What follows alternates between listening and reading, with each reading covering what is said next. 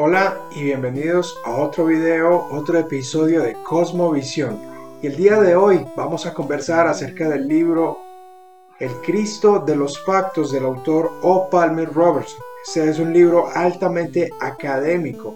Desafortunadamente no está traducido al español, pero es el libro de texto base en los Estados Unidos en muchos seminarios que se utiliza para profundizar y estudiar el tema así llamado como la teología del pacto.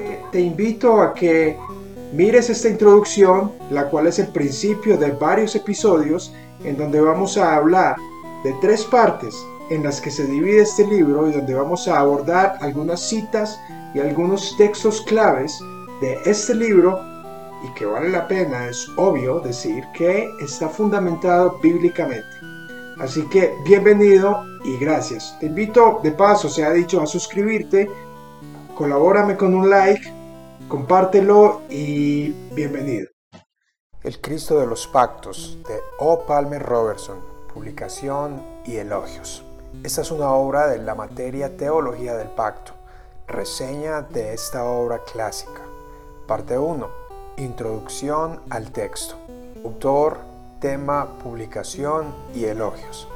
Ese libro llegó a mis manos por medio de un profesor que es de alta influencia en mi vida, quien me lo obsequió y quien literalmente me dijo, si estás interesado de verdad en la teología del pacto, este es. Y para los que me ven o escuchan por primera vez, este término de teología del pacto se refiere a un campo de estudio de la teología que está ligado con la teología bíblica. Este busca identificar, profundizar y enseñar de manera consistente el gran tema dominante de la Biblia, al subrayar la importancia de los pactos pensados, iniciados y ejecutados por Dios en las Escrituras. Pero no te preocupes, porque precisamente el propósito de esta reseña es la de explorar algunas de estas definiciones que estoy seguro te ampliarán el panorama acerca de este asunto. ¿Y qué mejor forma de hacerlo si no es con este clásico? El autor, el doctor O. Palmer Robertson, quien fue profesor en algunos seminarios de renombre como el Reformado de Westminster, el Covenant, Knox y en la Universidad Bíblica de Uganda, el libro presente fue publicado en el año de 1980 y según he escuchado, es muy utilizado actualmente como libro de texto y referencia académica a la hora de estudiar la materia de la teología del pacto. Por ejemplo, en la aplicación para dispositivos móviles del Seminario Reformado Teológico RTS de los Estados Unidos se pueden escuchar las lecciones de teología del pacto en inglés gratuitamente por el Dr. Ligon Duncan y que se ha dicho de paso que sus conferencias están basadas en el libro del cual estamos hablando hoy. Mejor dicho, él enseña este libro durante sus lecciones de clase. El tema pues del libro es magnífico, o sea, yo sé que esta reseña le va a encantar y va a generar mucho interés dentro de estudiantes de teología, seminaristas y docentes. Por esta razón espero poner a su disponibilidad algunas frases y comentarios que voy a citar durante esta serie para que ustedes las utilicen libremente. Vale la pena aclarar que esta traducción de estas citas no es oficial, sino que son de mi autoría. Seguramente que en inglés y holandés, de hecho en español, hayan muchas otras que aborden el mismo tema dentro del mercado y dentro de la oferta teológica. No obstante, el Cristo de los Pactos de Palmer Robertson es un libro altamente reformado, repleto de citas que hacen alusión a los tratados del Medio Oriente Antiguo, su forma, importancia y por si fuera poco de manera elocuente los elementos que componen estos pactos y cómo la esencia de estos mismos fluye como el humo de una fogata a través de pasajes bíblicos diversos desde el Pentateuco, los Salmos, los profetas y el Nuevo Testamento. Así que durante esta reseña vamos a resaltar y a subrayar algunas de las frases que me han impactado durante mi estudio personal, Debo decir que la selección de estas frases no ha sido fácil, pues hay tantas frases importantes, relevantes y tremendas que es difícil escoger cuáles.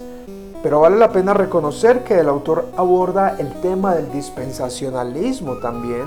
mismo es una postura teológica que fragmenta la historia bíblica en siete épocas o, entre comillas, dispensaciones.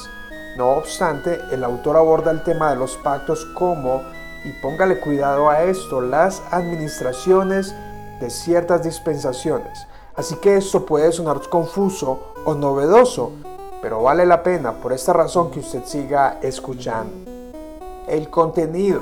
La tabla de contenido está repartida en tres títulos principales que abarcan subtítulos los cuales se desprenden de allí con el fin de cubrir una gama de temas y subtemas. De esta manera, aclaro de nuevo que estas traducciones son de mi autoría, son fan-made, por decirlo de esta manera. El libro así puede se dividir en tres partes. La primera es la introducción a los pactos divinos.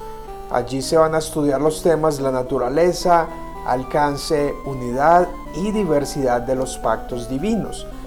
La segunda parte se enfoca primariamente en el pacto de la creación, en donde el autor aborda el Adán, algunos aspectos del pacto de Noé también.